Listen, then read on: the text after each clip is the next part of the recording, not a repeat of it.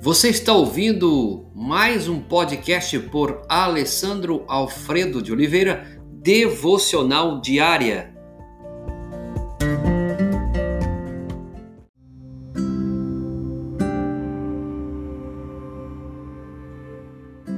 Ponto de vista correta sobre o pecado, segundo aspecto do ponto de vista correto a respeito do pecado, é o reconhecimento de que o pecado exige purificação.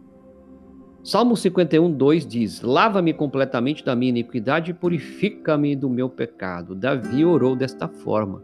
Davi queria que a mancha de cada pecado fosse removida de sua vida. Alguém cujo pecado deixa uma mancha profunda precisa de uma completa purificação. Permita-me ressaltar algo relacionado a isso. Davi viveu antes da realização do sacrifício de Cristo na cruz. Assim, seu pecado era coberto, mas não removido. Cada vez que ele pecava, seu pecado se tornava descoberto. Era necessário que ele oferecesse novos sacrifícios para encobri-lo ou para cobri-lo.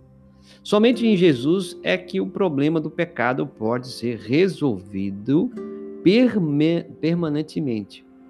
No momento em que fomos convertidos, mudamos de vida, reconhecemos Jesus como o Senhor Salvador, colocamos nossa fé em Jesus, fomos purificados e feitos totalmente limpos. Então, enquanto andamos em comunhão diária com Ele, somos mantidos puros através da Sua palavra.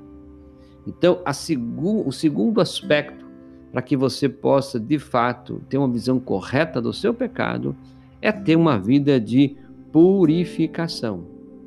Que você possa se purificar cada dia, reconhecendo que Jesus é o Senhor da sua vida, que você possa viver uma vida de leitura da palavra, mantendo uma vida santa. Meu Deus, obrigado, porque ainda assim merecedores ainda assim sendo condenados, o Senhor Deus mandou seu único filho para que pudesse morrer naquela cruz, para que o nosso pecado pudesse ser punido em Cristo. Mas também obrigado, porque o Senhor também nos purifica de todo pecado. Obrigado porque teu Espírito nos purifica, nos convence. Obrigado porque o teu sangue nos purifica de todo pecado. Obrigado, Trindade Santíssima, por toda a obra de salvação em nossa vida. É o que pedimos e também agradecemos em nome de Jesus. Amém.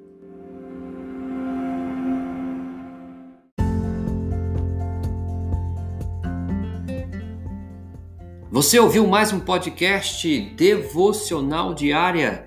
Se isso trouxe bênção para a sua vida, abençoe outras pessoas compartilhando esse podcast.